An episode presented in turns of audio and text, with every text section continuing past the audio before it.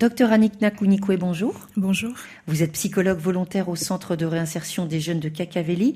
Est-ce que des nouvelles lois contre les violences contre les femmes et les enfants, eh bien, ça peut aider les soignants, les acteurs de la prévention dans la prise en charge des victimes? Tout à fait, parce que quand on a une meilleure connaissance de la situation et des lois qui sont en vigueur, facilement on pourra aider les populations pour un mieux-être. Est-ce que les bénéficiaires, les victimes, les survivantes ont connaissance de la loi Est-ce qu'elles savent qu'il y a un cadre légal qui les protège? Tout le monde n'a pas connaissance de ce cadre, de ces lois, et donc du coup, il y en a qui viennent à tâtons.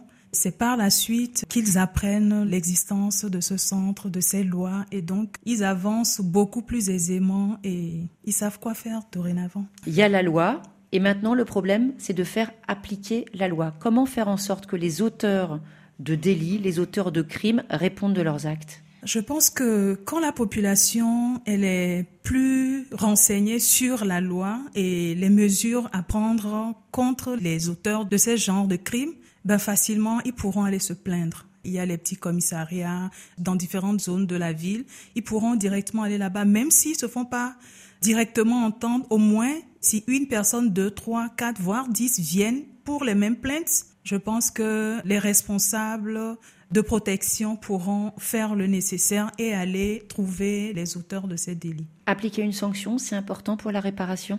Ça soigne peut-être à moitié.